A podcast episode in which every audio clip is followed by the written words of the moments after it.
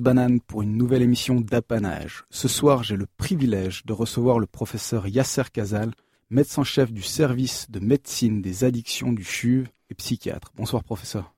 Bonsoir. Très brièvement, je fais une présentation de la, du service et un petit peu de, de ce qu'on doit comprendre, c'est-à-dire que la toxicomanie et les toxicomanes, alors tout le monde voit de quoi on parle et de qui on parle.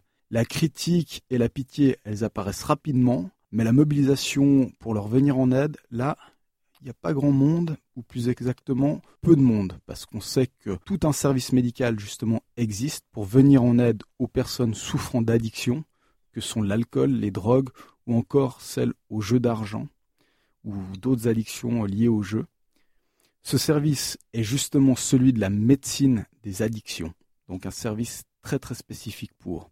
Un service médical complexe qui combine les soins physiques du corps et avec ce psychiatrique, tels que des dépressions qui pourraient y être liées, les formes de bipolarité d'une certaine manière, avec effectivement une personne qui devient peut-être très agressive, qui un petit peu qui, explose, et puis derrière qui tomberait se mettre à, pleurer, à, justement à tomber dans la dépression, et une vie sociale qui se réduit beaucoup et euh, assez instable. Donc voilà, c'est un petit peu une des premières questions que, je voulais vous, poser, c'est pourquoi les soins médicaux aux addictions, est-ce qu'ils restent tout simplement aussi peu connus? Euh, alors je vais, voilà, j'ai effectivement la chance de travailler au service de médecine des addictions. Je suis psychiatre, psychothérapeute et j'y travaille comme médecin-chef. Je suis à la direction avec euh, le professeur euh, Jean-Bernard Depen, qui est chef de service, et qui est lui euh, de formation de médecine interne. Donc, avec la création de ce service de médecine des addictions, il y a l'ambition d'offrir à la population des soins sur tout le spectre des addictions et des soins intégrés c'est-à-dire qui intègre en fait les réponses aux différents besoins de ces personnes, y compris les besoins liés aux addictions, les besoins liés aux comorbidités somatiques et psychiatriques. Ces, comorbidités sont euh, fréquentes des deux côtés et nécessitent une, une approche euh, intégrée. Alors peut-être une précision quand vous dites, pour nos auditeurs, quand vous dites les soins somatiques, c'est-à-dire ils sont relatifs à quoi? Les, les, soins somatiques, c'est-à-dire les traitements des comorbidités liées aux atteintes à la santé physique, comme par exemple euh, une hépatite, un problème euh, infectieux ou, ou d'autres problèmes euh, liés à la santé. On dira le VIH de base. Il peut y avoir pour certaines personnes, les, grâce au progrès de la médecine des addictions et à la réduction des risques, la, les atteintes par VIH ont beaucoup baissé, euh, grâce par exemple notamment à des programmes de, d'échange de seringues qui font que les, les transmissions par les consommations ont, ont beaucoup baissé. Mais Donc, des échanges de seringues avec des services médicaux enfin de, ou de soins, pas entre eux. Oui, oui, oui soit, soit là, soit, soit dans, dans d'autres lieux où les personnes peuvent obtenir des, du matériel stérile. Et avec ça, c'est comment est-ce qu'on détermine les soins nécessaires aux patients concernés d'addiction? La première chose, c'est la, rencontre avec la personne. Euh, le fait qu'elle puisse parler en confiance de, ce qu'elle vit, de ses conduites, de la conduite addictive, dans quoi elle s'inscrit euh, de manière globale, qu'est-ce qu'elle y trouve. Euh, de, de positif, quelles sont les choses euh, négatives qu'elle y rencontre. Et, puis, en fonction de ça, un peu, elle va dans, dans une appréciation globale de, de ses besoins liés à la santé et des besoins psychologiques et sociaux, on va pouvoir déterminer avec la personne un, un plan de traitement adapté à là où elle se situe. Juste le, le service donc euh, des, addictions pour parvenir à soigner les, dépendants. Quelle est la, quelle est la politique? Alors on, dirait moins aujourd'hui les, dépendants pour, pour éviter en fait la stigmatisation et on dirait plutôt les personnes avec une addiction ou les personnes souffrant d'une addiction euh, pour, pour séparer un peu la, pour séparer la personne, son identité de euh, la maladie qu'elle rencontre qui est l'addiction. Mhm.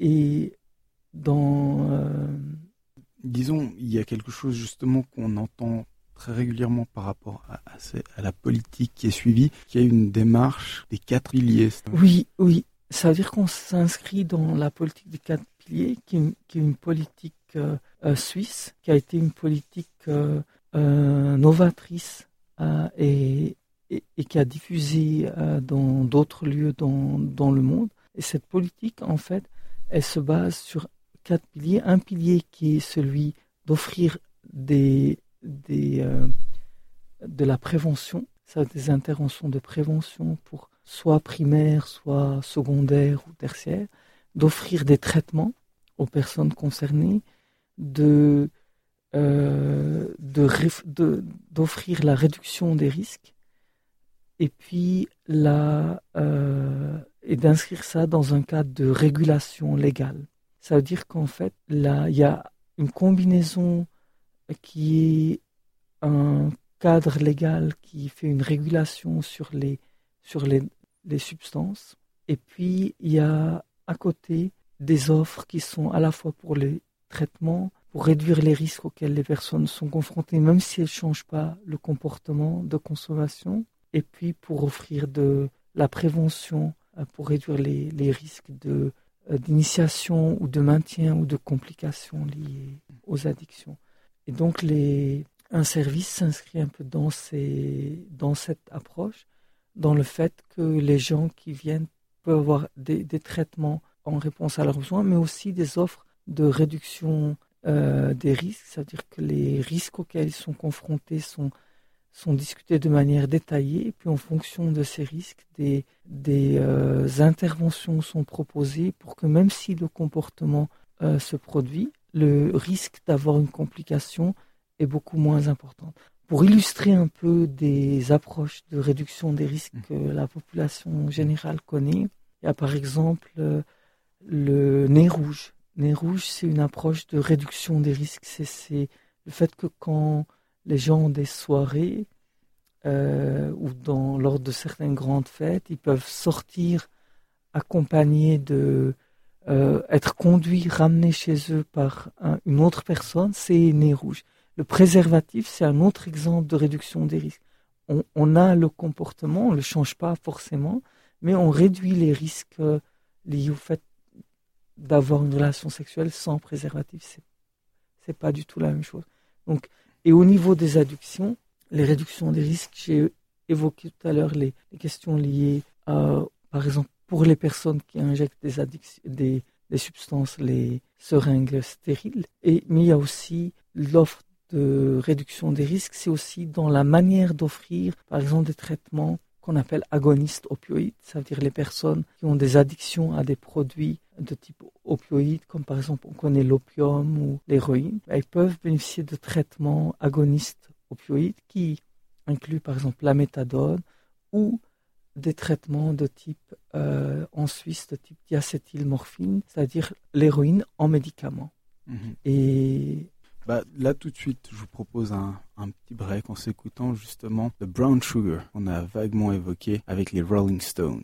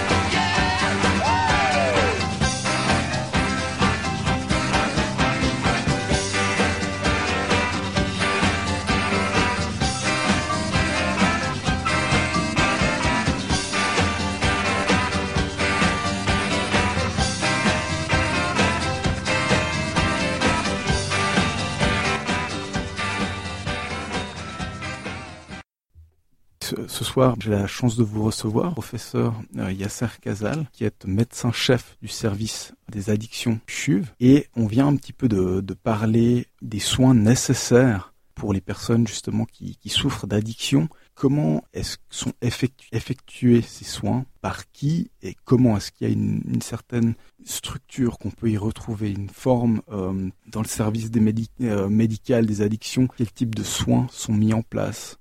Au service de médecine des addictions où je travaille comme médecin-chef, il y a des, soins qui sont interdisciplinaires. Sont, c'est des soins médicaux avec une équipe interdisciplinaire qui inclut des, euh, infirmiers, des psychologues, euh, des assistants sociaux euh, et qui qui a la particularité aussi d'inclure une équipe de médecins euh, généralistes ou internistes et de médecins psychiatres, de manière à prendre euh, en charge la problématique addictive et de répondre aux besoins de manière la plus globale et la plus intégrée par rapport aux besoins spécifiques euh, des patients. La réponse va être chaque fois individualisée, cohérente avec les recommandations actuelles et les prescriptions euh, en Suisse. Et, le, et, et puis les soins sont offerts en fait pour la, euh, toute la gamme des problématiques euh, addictives, que ce soit avec ou sans substance, avec substance comme les addictions, par exemple, à l'héroïne, à la cocaïne, au cannabis, à l'alcool, mais aussi sans substance comme au jeu d'argent, aux, aux problématiques d'usage addictifs de, des jeux vidéo ou du cybersexe ou d'autres euh, problématiques. Parce que par exemple, les types d'usage, le cybersexe ou des jeux vidéo, c'est-à-dire que c'est par rapport à quoi qu'on parvient plus ou moins à déterminer quand est-ce qu'on passe à l'addiction. C'est quelque chose qui est assez abstrait. Alors c'est effectivement comme c'est des des euh, produits qui sont largement utilisés, c'est-à-dire la euh, qui sont utilisés par une large frange de la population, euh, qu'on est beaucoup sur Internet ou sur les smartphones ou sur des applications spécifiques. Qu'est-ce qui va faire à un moment donné qu'une personne est plutôt dans une conduite addictive? C'est surtout quand elle va être tellement investie dedans que les autres priorités sont négligées et que du fait de la difficulté à réguler les autres besoins et à s'occuper des, autres choses, dans une difficulté à contrôler ce comportement de consommation, la personne se retrouve face à des conséquences problématiques. Euh, et là, on est dans une consommation addictive. Mais donc, c'est-à-dire que c'est un petit peu à n'importe quelle heure et que l'hygiène de vie et l'organisation de manière générale est complètement euh, chamboulée. Ça dépend un peu des, des personnes et des situations. Mais en tout cas, on va retrouver le fait que cette, euh, euh, cette difficulté à contrôler une consommation qui, prend, qui devient comme prioritaire dans la vie de la personne avec des, des conséquences secondaires. Alors certains vont avoir euh, des difficultés scolaires, universitaires, d'autres difficultés liées au sommeil, d'autres des, vont utiliser les ces produits addictifs dans, une, dans des mécanismes de régulation émotionnelle de manière trop intensive. Donc ils vont fuir un peu les soucis quotidiens de manière trop forte dans l'utilisation de ces euh, consommations, à tel point qu'ils se retrouveront en difficulté dans la régulation des, des besoins quotidiens. Et, et là, on est dans, dans le spectre des problématiques addictives. C'est quelque chose qui devient assez délicat. Enfin, c'est beaucoup lié à la psychiatrie, qui est de savoir quand est-ce qu'on passe justement dans, quelque chose qui est une forme d'addiction et plus une pratique à la va-vite, mais véritablement une addiction et qui chamboule un petit peu le tout. C'est ça. Ça veut dire en fait les, consommations de produits à, à risque addictogène, elles sont elles sont communes. Il y a les plus connus, par exemple, vont être le l'alcool, le, tabac, d'autres, euh, euh, c'est les jeux d'argent. Et c'est beaucoup de personnes vont consommer euh, sans forcément se retrouver dans une problématique addictive. Et une petite proportion des personnes se retrouvent soit dans une conduite addictive, soit parfois sans être dans une conduite addictive, se retrouvent parfois exposées à des risques du, fait d'une consommation isolée. Et comment euh, on détermine les soins nécessaires, par exemple, pour une personne souffrante d'addiction, d'alcoolisme ou des, addictions que sont les, les drogues? On le détermine avec elle. Le, premier point, ça va être d'offrir un espace euh, relationnel à la personne où elle peut se sentir en confiance, euh, parler euh, librement de ce qui lui arrive, de son contexte global et de son rapport aux consommations. Et en fonction de ça, des objectifs de, de, changement euh, sont possibles, euh, soit dans une modification des consommations, soit dans une réduction des risques, soit dans la poursuite d'autres objectifs qui sont importants pour la personne. Par exemple, un, étudiant peut trouver important pour lui de réussir des examens, et puis c'est pour réussir ces examens qu'il va modifier certains aspects de sa consommation et, et organiser euh, la... Et du, coup, la réponse devra être organisée pour euh, répondre aux besoins. Mais comment euh, se met en place et s'exerce ce suivi médical? Comment est-ce qu'on met en place, comment s'exerce euh, ce, suivi médical, ouais, ces traitements? Alors, si vous voulez parler des addictions aux produits opioïdes, par exemple à l'héroïne ou à d'autres produits opioïdes, alors le, les, les traitements, en plus de l'offre euh, psychologique, euh, sociale et médicale euh, et psychiatrique générale, ils vont inclure un aspect du traitement qui est les traitements qu'on appelle agonistes opioïdes.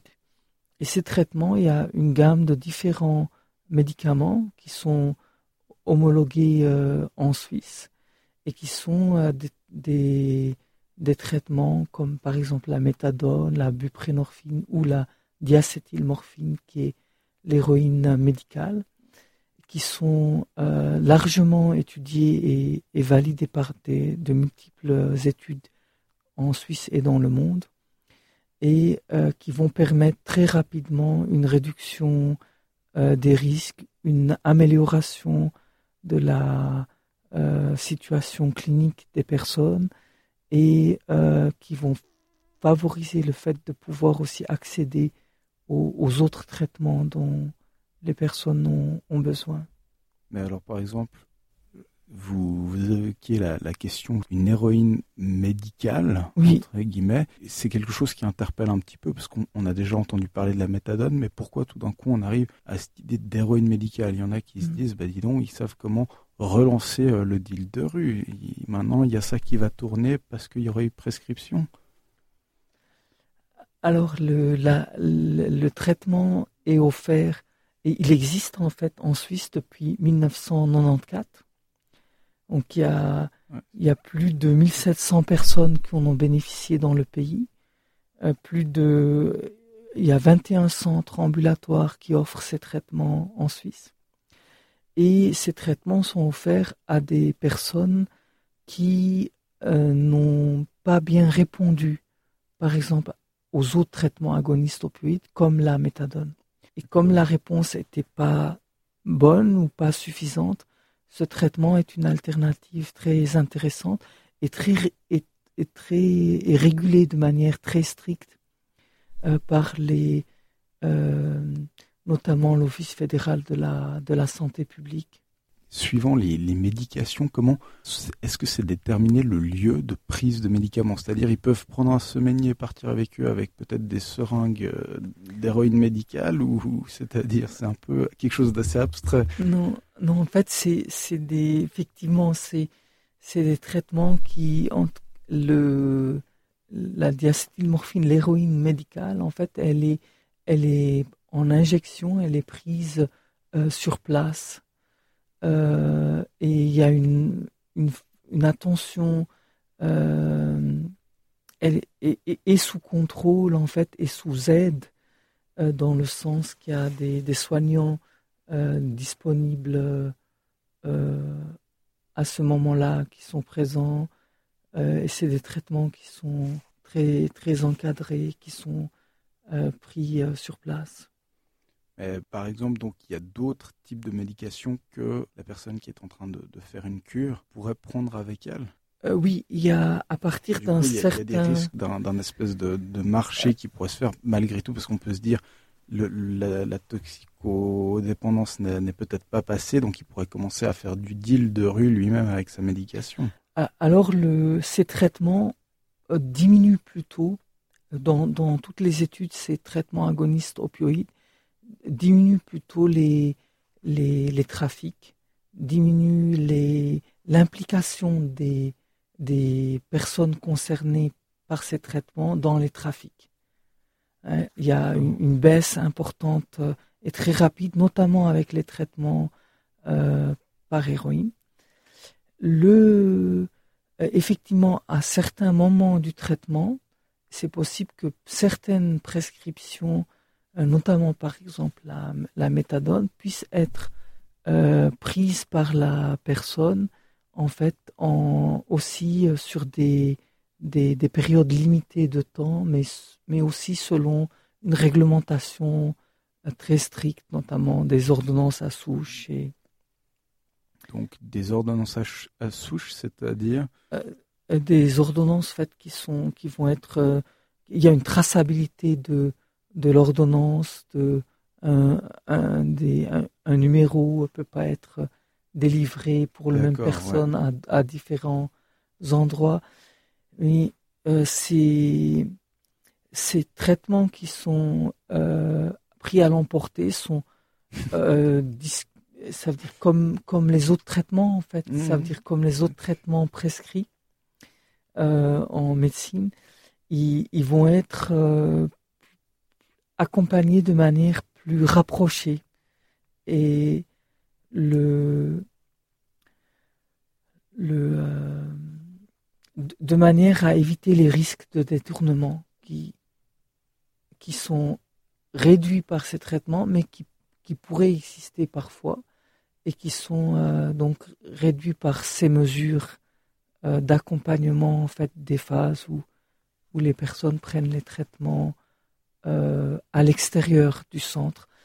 Le fait que les personnes puissent prendre à l'extérieur du centre, c'est aussi euh, une manière d'accompagner les personnes dans euh, leur rétablissement, parce qu'à un moment donné, certaines d'entre elles vont avoir une vie professionnelle, une vie ah active, et donc mhm. venir quotidiennement dans des, des centres devient plus compliqué. Il y a aussi les pharmacies qui sont impliqués aussi dans, dans, dans la délivrance de, de ces traitements pour accompagner les personnes au, au plus près de, leur, euh, de leurs besoins, euh, pour que le traitement s'intègre dans, dans les besoins généraux de, généraux de la personne. Et est-ce qu'il y a certaines drogues euh, qui apparaissent quand même comme plus consommées et plus fréquentes? Plus fréquentes que d'autres contre lesquelles vous devez euh, justement intervenir euh, en tant que soignant Oui, alors dans, dans les plus consommés, en fait, c'est l'alcool. Euh, le, c'est vrai que l'expression même avec cette remarque de la personne qui, là où, oui, qui a peut-être un verre dans la main trop régulièrement. L'alcool, le, cannabis, c'est aussi assez fréquemment consommé. Des drogues comme l'héroïne, la cocaïne, le, le sont, mais moins, moins fréquemment dans la population euh, générale. Les, l'addiction est souvent le fruit d'une rencontre entre euh, l'individu, un, produit, un contexte social euh, qui va favoriser le fait qu'en fait une consommation addictive une consommation devienne addictive. Il n'y a pas toutes les consommations qui vont devenir addictives. Toutes les personnes qui ont consommé de l'alcool vont pas développer une addiction à l'alcool. Et c'est vrai pour, toutes les, euh, les substances, même si les risques sont pas les mêmes selon les produits. Mais donc, par exemple, les gens plutôt tendance à boire de l'alcool le week-end, là je parle de, monsieur, madame, tout le monde, hein. mais donc ce serait une forme déjà d'alcoolémie, de, de, se retrouver euh, le week-end, de boire une bière, il y en a qui regarderaient, je prends des stéréotypes, un match de foot en train de boire un verre. Donc ça c'est déjà une forme d'alcoolisme quand, je vous écoute, c'est assez particulier. Euh, alors si euh, la, consommation est rapide et, inclut un nombre plus important de d'unités d'alcool, c'est-à-dire plus de euh, plus de, de verres d'alcool qui sont bu à ce moment-là, il peut y avoir soit des risques liés au fait de la consommation, et puis la personne, même si elle n'a pas une addiction au sens strict, peut se retrouver dans une consommation problématique ce jour-là, ou il peut y avoir des personnes qui vont de manière récurrente répéter des épisodes où elles vont boire euh, de manière importante et rapide des quantités d'alcool, puis elles se retrouvent dans, dans des, euh, des formes euh, de, de binge drinking ou qui hmm. sont qui sont euh, qui peuvent être problématiques aussi, même si la consommation n'est pas régulière. Alors bah, avant de passer à la suite, je vous propose Derek Clapton, Cocaine.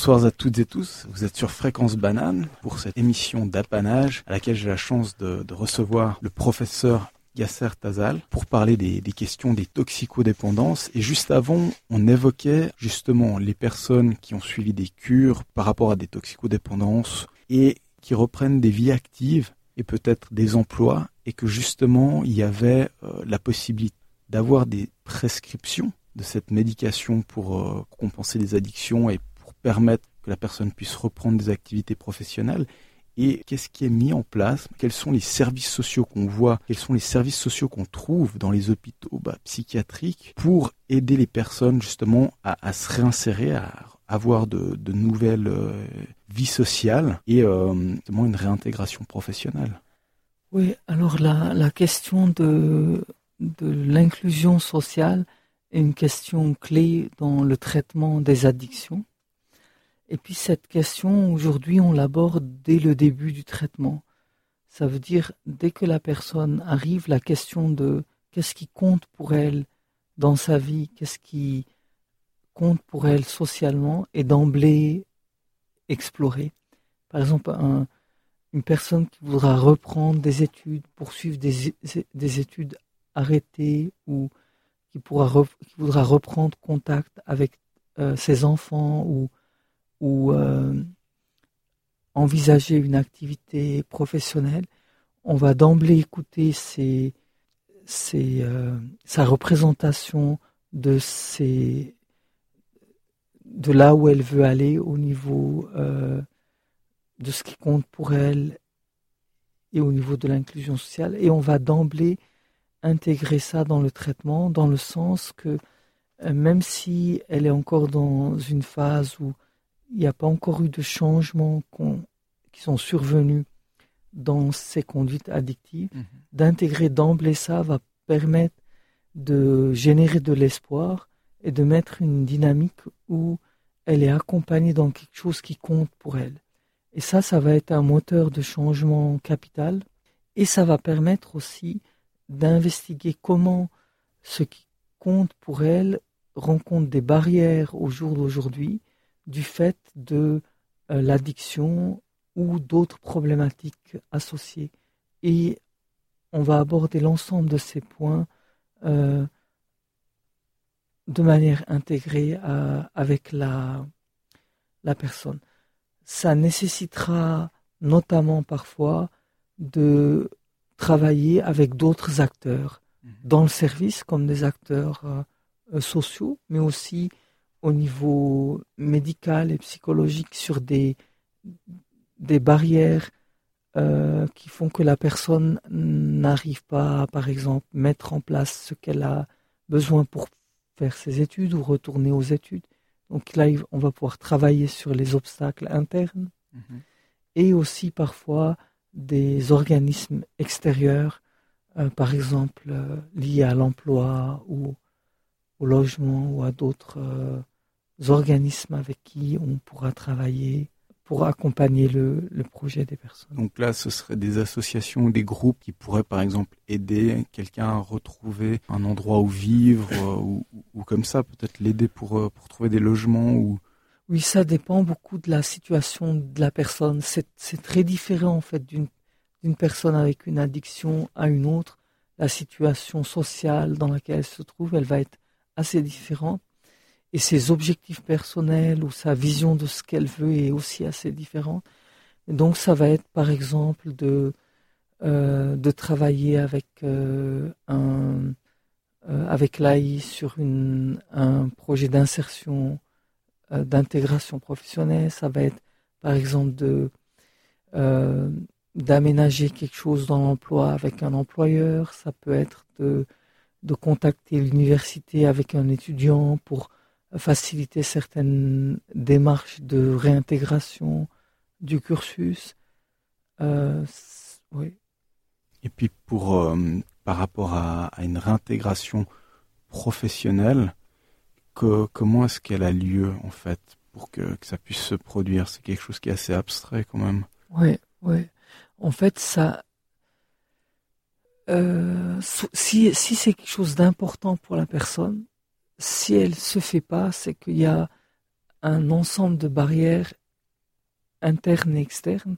Des, des, barrières internes peuvent être liées au fait que du fait de la, des consommations, j'arrive plus à maintenir mon travail, à y aller, à rester euh, dans le niveau de production attendu, ou j'y vais plus parce que j'ai honte de quelque chose qui s'est mhm. passé sur le lieu de travail. Et, et puis, selon là où on est la personne, soit elle a déjà un travail mais elle est en rupture, soit elle a un travail mais elle est en difficulté avec, soit elle n'a pas de travail depuis, longtemps. Donc les, la réponse va être euh, aménagée en fonction des besoins. Pour certaines personnes, ça va être de euh, un, travail euh, avec l'AI, par exemple, pour, pour peut-être envisager une, nouvelle formation ou, ou, un, ou un autre projet. L'AI l'aiderait à trouver une forme d'emploi, une forme d'étude pour intégrer un... Non, euh, là, il va plutôt intervenir quand c'est des difficultés spécifiques liées au fait que du fait de la maladie ou des comorbidités, mhm. la personne doit plutôt changer de, de, formation, faire une autre formation. Euh, c'est ce qui peut arriver parfois. Le... Mais c'est plus rare qu'elle euh, qu'elle intervienne en fait dans le cadre des addictions seules ça va être plus fréquent quand il y a une addiction avec une comorbidité, par exemple, une comorbidité euh, psychiatrique ou une autre comorbidité somatique qui interfère avec le, le, la capacité de travail et de gain. Mhm. Le, donc en fait, le plus souvent, les, l'aide va être euh, euh, individualisé, peut-être je vais vous donner un exemple plutôt sur un, étudiant qui viendrait. Mhm. Un étudiant qui viendrait parce qu'il consomme euh, du cannabis, qui se sent en difficulté universitaire, euh, qui ne sait pas trop si ces difficultés sont liées ou pas au cannabis. Il a plutôt l'impression que le cannabis l'aide à, à se concentrer, à avoir une réflexion plus profonde mais il se rend compte que ses notes sont pas très bonnes, que euh, le matin il a de la peine à se réveiller, euh, que l'humeur fluctue beaucoup euh, avec des moments de, tristesse, d'autres moments plus, plus où il se sent mieux, et puis il consulte un peu pour faire le point sur cette question. Et au fond, ce qui le préoccupe vraiment, c'est pas le cannabis en réalité. Ce qui le préoccupe, c'est ses examens. Et donc, euh, intégrer d'emblée la question de, de ses objectifs sociaux, c'est-à-dire réussir ses examens, va être un vrai moteur de changement. Et là, ça, on va pouvoir un, explorer avec la personne comment la consommation de cannabis interfère peut-être avec le fait qu'il soit réveillé le, le matin, avec la capacité de concentration mhm. euh, au cours le matin, et puis voir avec elle ce qu'elle est prête, ce qu'elle souhaiterait changer et quand.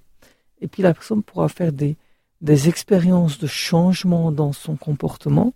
Et puis si elle, elle teste que les, de pas consommer les jours où elle a la veille des jours des cours ou de consommer différemment ou moins, elle se rend compte qu'elle est plus présente au cours, qu'elle interagit mieux avec la classe, que, euh, et puis que ça se passe bien, que les, qu'elle est, qu'elle reçoit en fait, euh,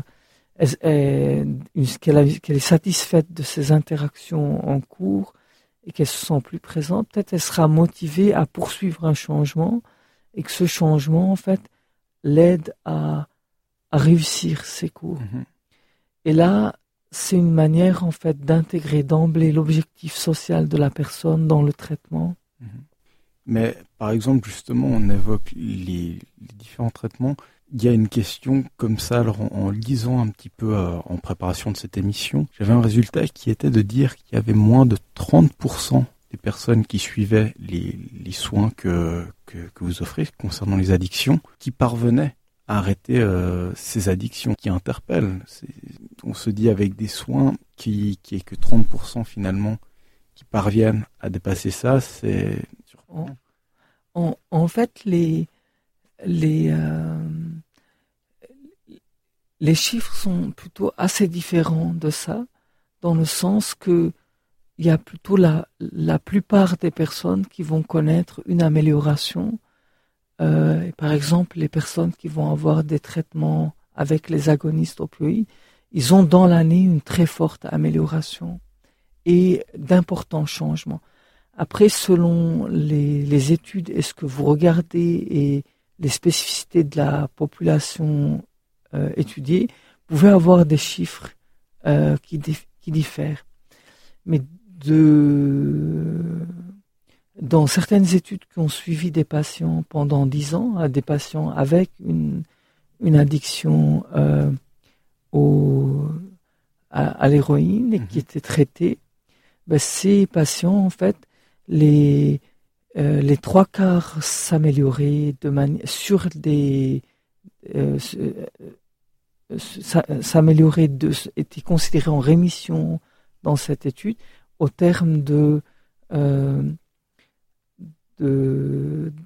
de, parcours différents, certains de manière très rapide dans la première année, et puis d'autres de manière plus progressive sur la, les différentes années. Puis une proportion avait euh, plus de, de, difficultés, en fait, rester plus en difficulté par rapport aux, aux outcomes euh, de cette étude-là. Un, un, quart avait euh, plus de difficultés. C'est pour ça que les traitements se sont améliorés et que notamment d'autres formes de traitement sont, sont proposées quand un mhm. traitement ne, ne marche pas. En étant plus proche des besoins spécifiques de la personne, on augmente chaque fois les chances d'améliorer le succès. Et puis on l'améliore sur plein de niveaux différents. Une personne qui continue à consommer, mais qui consomme plus de la même manière et ne prend plus les mêmes risques pour elle, pour sa santé ou pour l'entourage, ben, a déjà un énorme progrès. Mhm. Et, et pour euh, euh, et plus on se rapproche des, des de la représentation personnelle euh, du changement que la personne veut, plus elle est mise en situation euh, de pouvoir décider des choses qui comptent pour elle, de pouvoir les exprimer et d'être accompagnée dedans en considérant les risques qu'elle rencontre, plus vous allez avoir des personnes qui vont aller vers des, euh, des changements, des transformations, parce qu'elles sont plus proches de, de ce qui compte pour elles et, duquel les addictions les ont parfois euh, éloignées. Est-ce qu'il y a des types d'aides pour les mineurs qui existent? C'est un peu une question qui s'adresse peut-être à des parents ou, des personnes simplement mineures qui chercheraient ce, genre de choses. Est-ce qu'il y a aussi ce genre de service qui, existe pour des personnes mineures? Et quelle démarche un peu les, les, conduites de consommation de, de, substances, mais aussi les, les consommations autres que les substances, parfois euh, des jeux vidéo ou d'autres choses, euh, commencent souvent jeunes. Et puis, même si elles sont pas d'emblée forcément addictives, elles peuvent apparaître jeunes. Et là, il existe euh, toutes sortes d'aides possibles. La première, c'est de penser à en parler au, au médecin direct qui fait partie du réseau de la personne ou des parents euh, ces médecins sont tout à fait en mesure, ou ces soignants sont tout à fait en mesure de donner une première réponse. Y a des réponses plus spécialisées, notamment avec départ ou les services spécialisés dans la psychiatrie de l'enfant et de l'adolescent. Et si, euh, et, euh, si quelqu'un est à, d'autres âges et, et euh, sait pas où, où demander de l'aide mhm. ou quoi faire, il peut toujours contacter le, le, service de médecine des addictions qui pourrait euh, soit mhm. l'accueillir, soit l'orienter en fonction de, de sa tranche d'âge ou de ses besoins. Est-ce qu'il y a peut-être simplement quelque chose que vous, vous voudriez rajouter, peut-être par connaissance aussi du milieu de, ces types de soins, peut-être pour faire une prévention L'important, c'est de d'oser en parler, de euh, il y a des traitements qui existent, des traitements efficaces.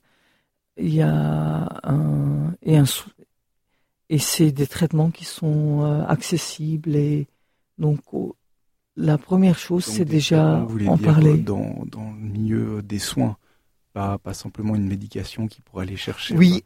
Oui, oui, tout à fait. il y a, de, oui, oui, il y a de l'aide qui existe et puis aussi ne pas hésiter à en parler aussi au, au,